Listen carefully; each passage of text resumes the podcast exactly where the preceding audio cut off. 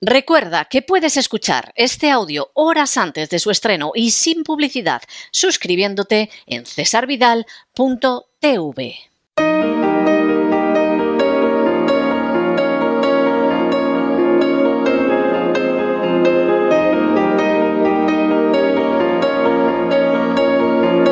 La entrevista.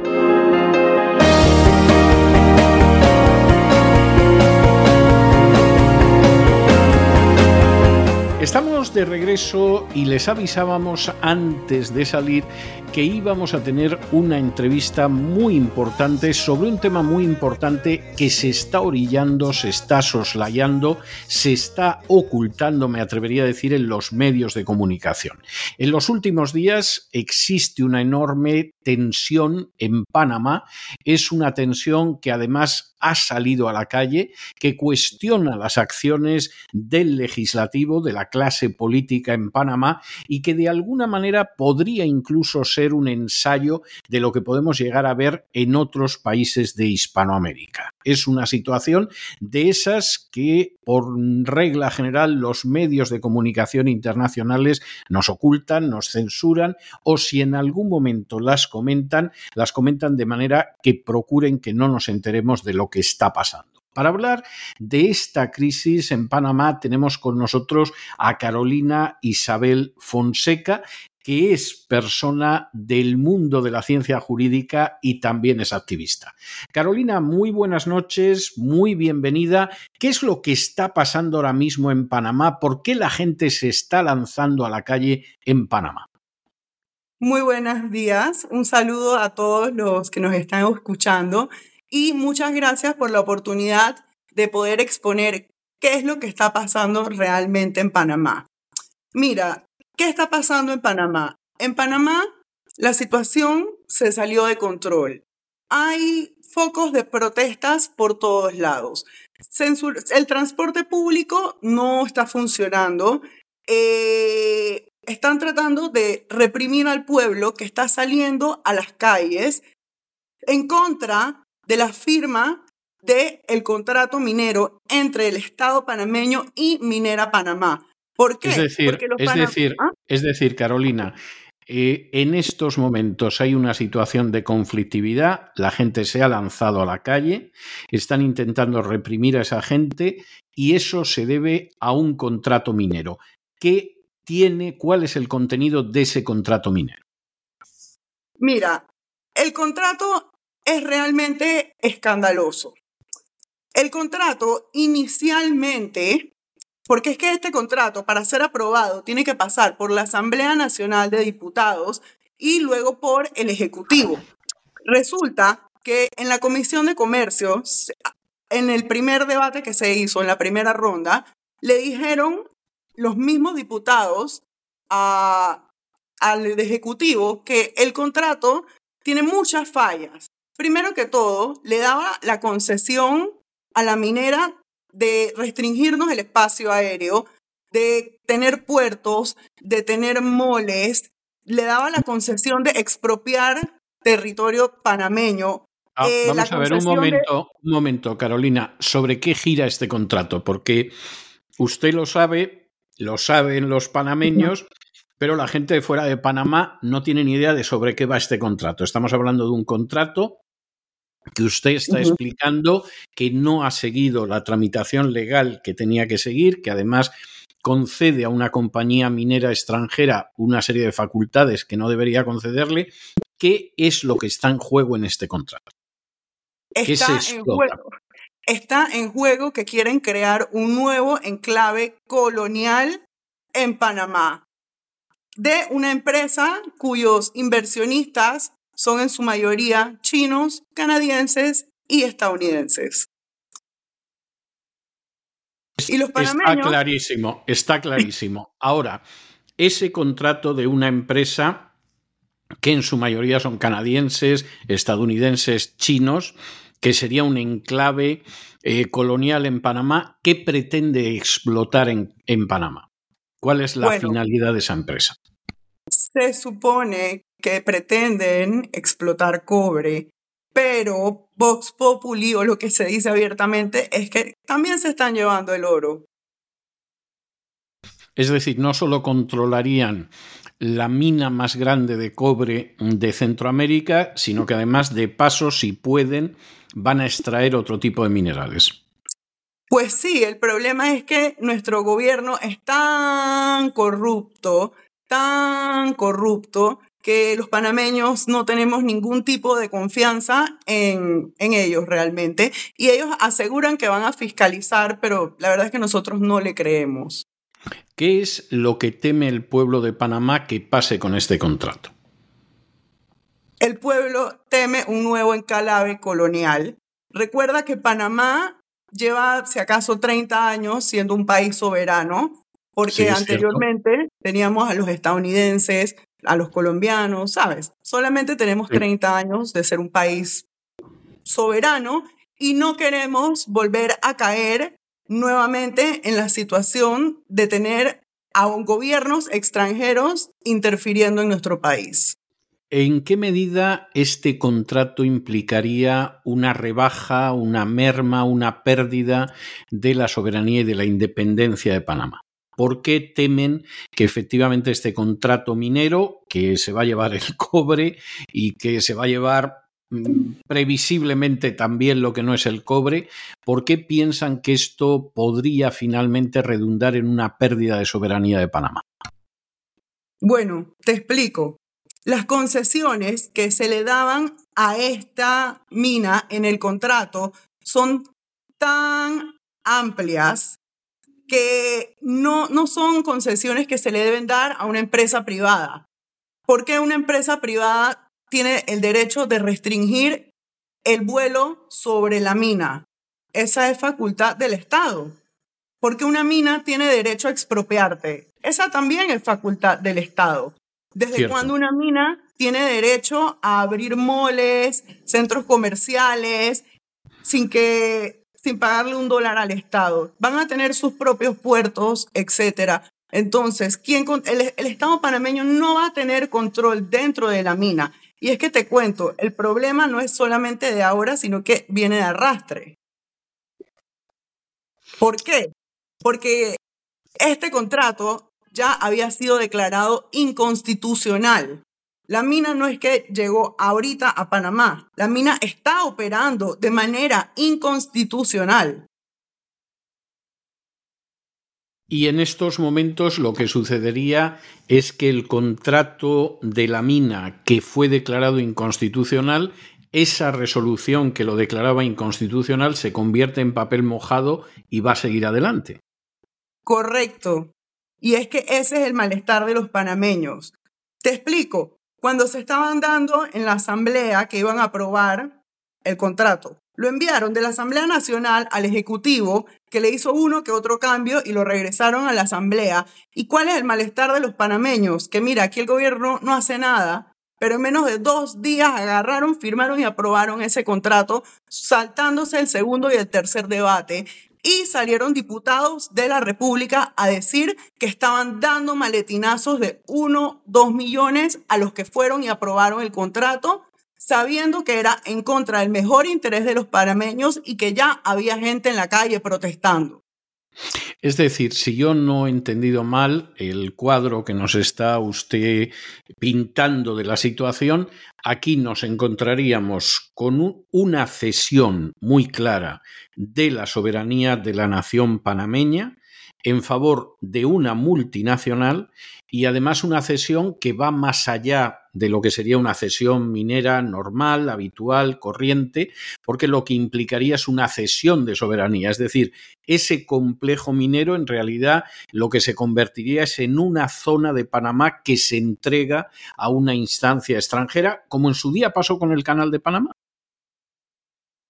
Totalmente correcto. Y es que te explico, lo que mucha gente no entiende es que el tema de la mina sencillamente fue como quien dice la gota que derramó el vaso. los panameños, los panameños no, no es que venimos con malestar desde ahora. Te explico qué es lo que ha pasado en Panamá.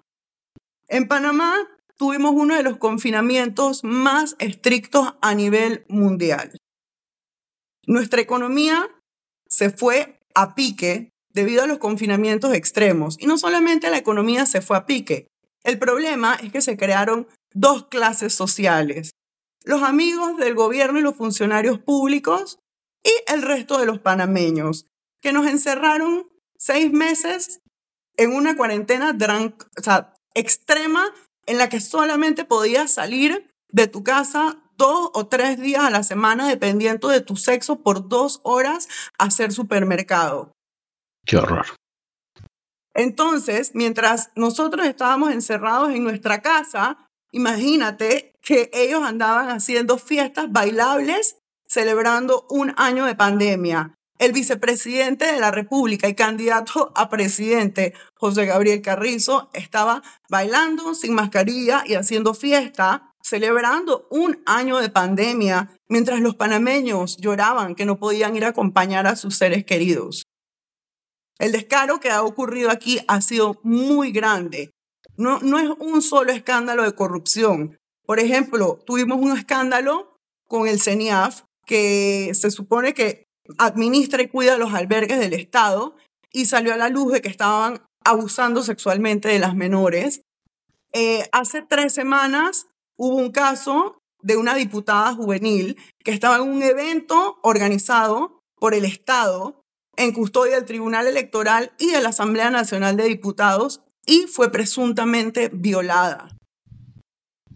Y todos lo silencian aquí porque el dinero no solamente le llega al gobierno, sino también a los medios cómplices que a cambio de el dinero del Estado para pautas deciden hacer silencio. Y es que el gobierno ha tenido que gastar muchísimo dinero para sostener esto, te imaginas, por cuatro años.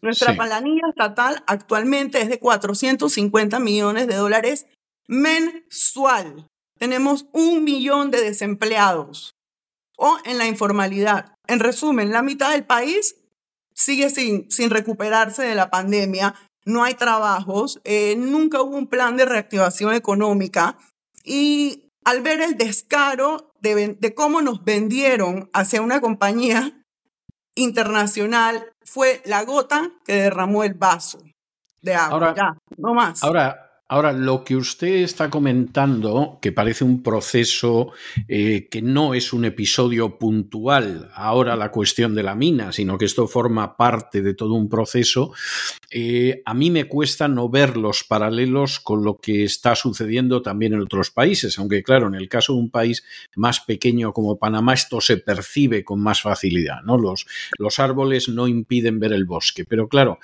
Usted me está describiendo unas oligarquías que en un momento determinado pueden encerrar a la población del país, pero por supuesto no se someten a las normas que han impuesto sobre los demás, unas oligarquías que son corruptas y aprovechan la situación en la que se encuentran para hacerse con un dinero que en absoluto es limpio, ni mucho menos, y unas oligarquías que en un momento determinado no tienen el menor problema de conciencia en eh, vender, mal vender, incluso diría yo, no solo la riqueza nacional, sino la soberanía nacional, en beneficio de poderes transnacionales y, por supuesto, en beneficio de su, de su vida personal, de su vida privada. Y corríjame si me equivoco, todo esto con un cuadro de una población que ha experimentado desde hace años un desplome considerable de su capacidad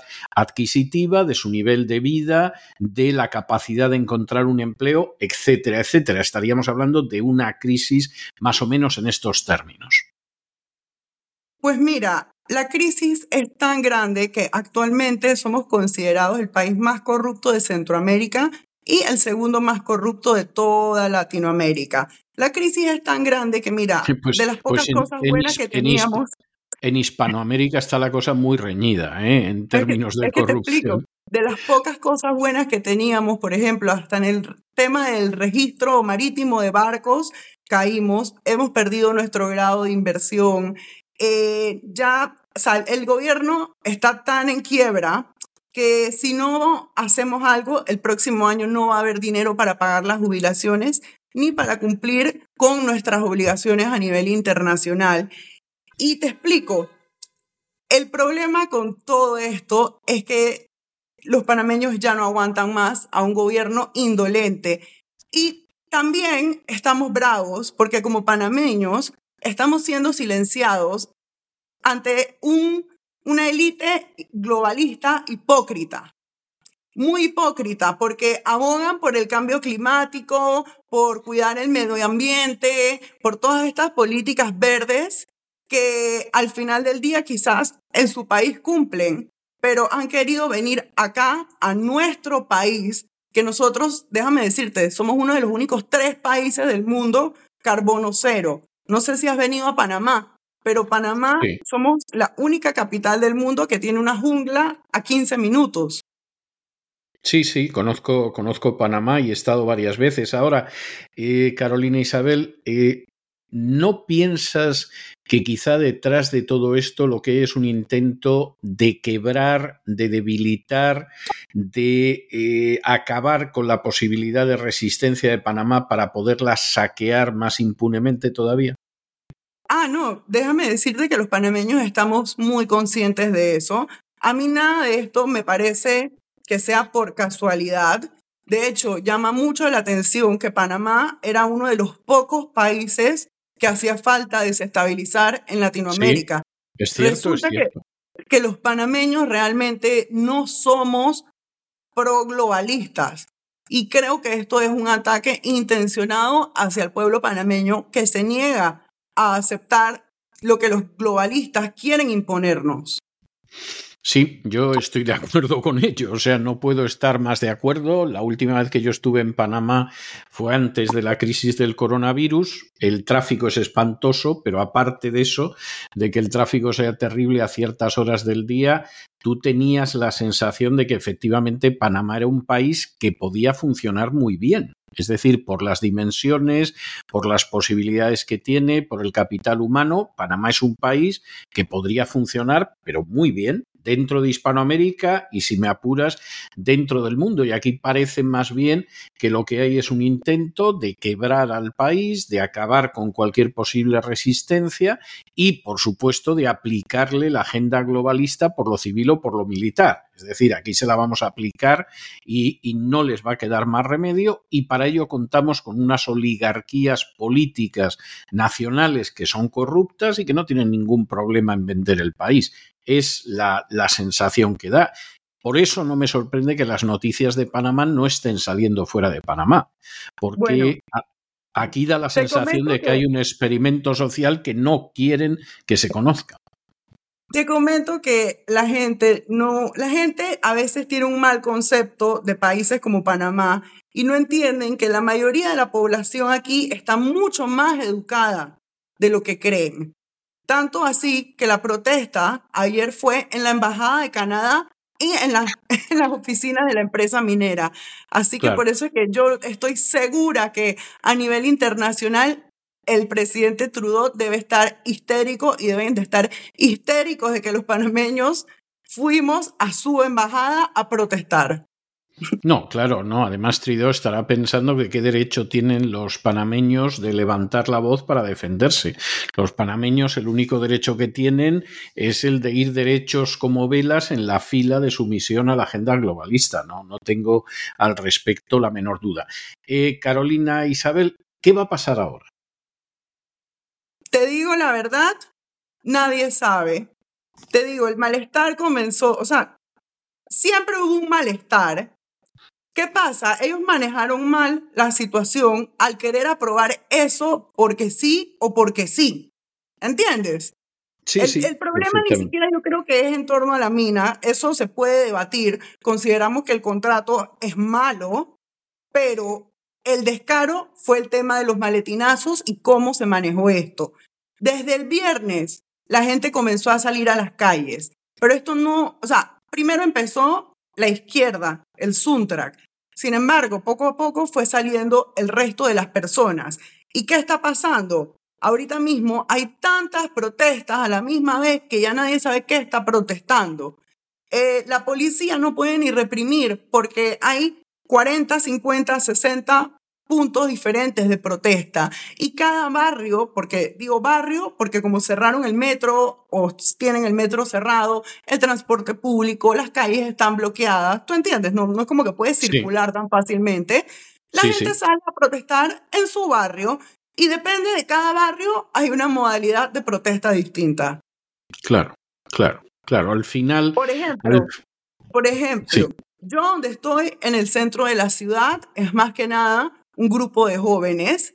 Eh, los jóvenes, déjame decirte, están sumamente organizados. Eh, tienen grupos donde hay hasta 600 jóvenes. Los adultos pensaban que los jóvenes no tenían espíritu de lucha. Sin embargo, se asustaron realmente al ver que nadie pudo detener lo que sucedió ayer, que fue histórico gente que, estuvo ayer y que presenció lo que ocurrió ayer dijo, ni en la dictadura ocurrió esto. ¿Por qué? Porque fue una protesta en la que hubieron 20 mil, 30 mil personas, quizás hasta más, solamente en el centro de la ciudad, convocadas espontáneamente, sin ninguna bandera política y sin ningún líder, porque el pueblo panameño ya no cree en ningún político. Y eso es peligroso. Sí, es cierto, así es. Bueno, eh, Carolina Isabel, muchísimas gracias por estos minutos que, que, nos has dedicado. Ciertamente es un tema mucho más importante de lo que la gente se pueda pensar, entre otras cosas porque han procurado que no se enteren de lo que está sucediendo en Panamá. Panamá ahora mismo es un tubo de ensayo de maniobras de la agenda globalista y en este sentido esperamos que, finalmente no se pueda imponer esa agenda en Panamá y que Panamá pueda aspirar a ser una nación libre, independiente y soberana. Pero vamos a seguir lo que suceda en los próximos días. Gracias por todo y seguiremos en contacto.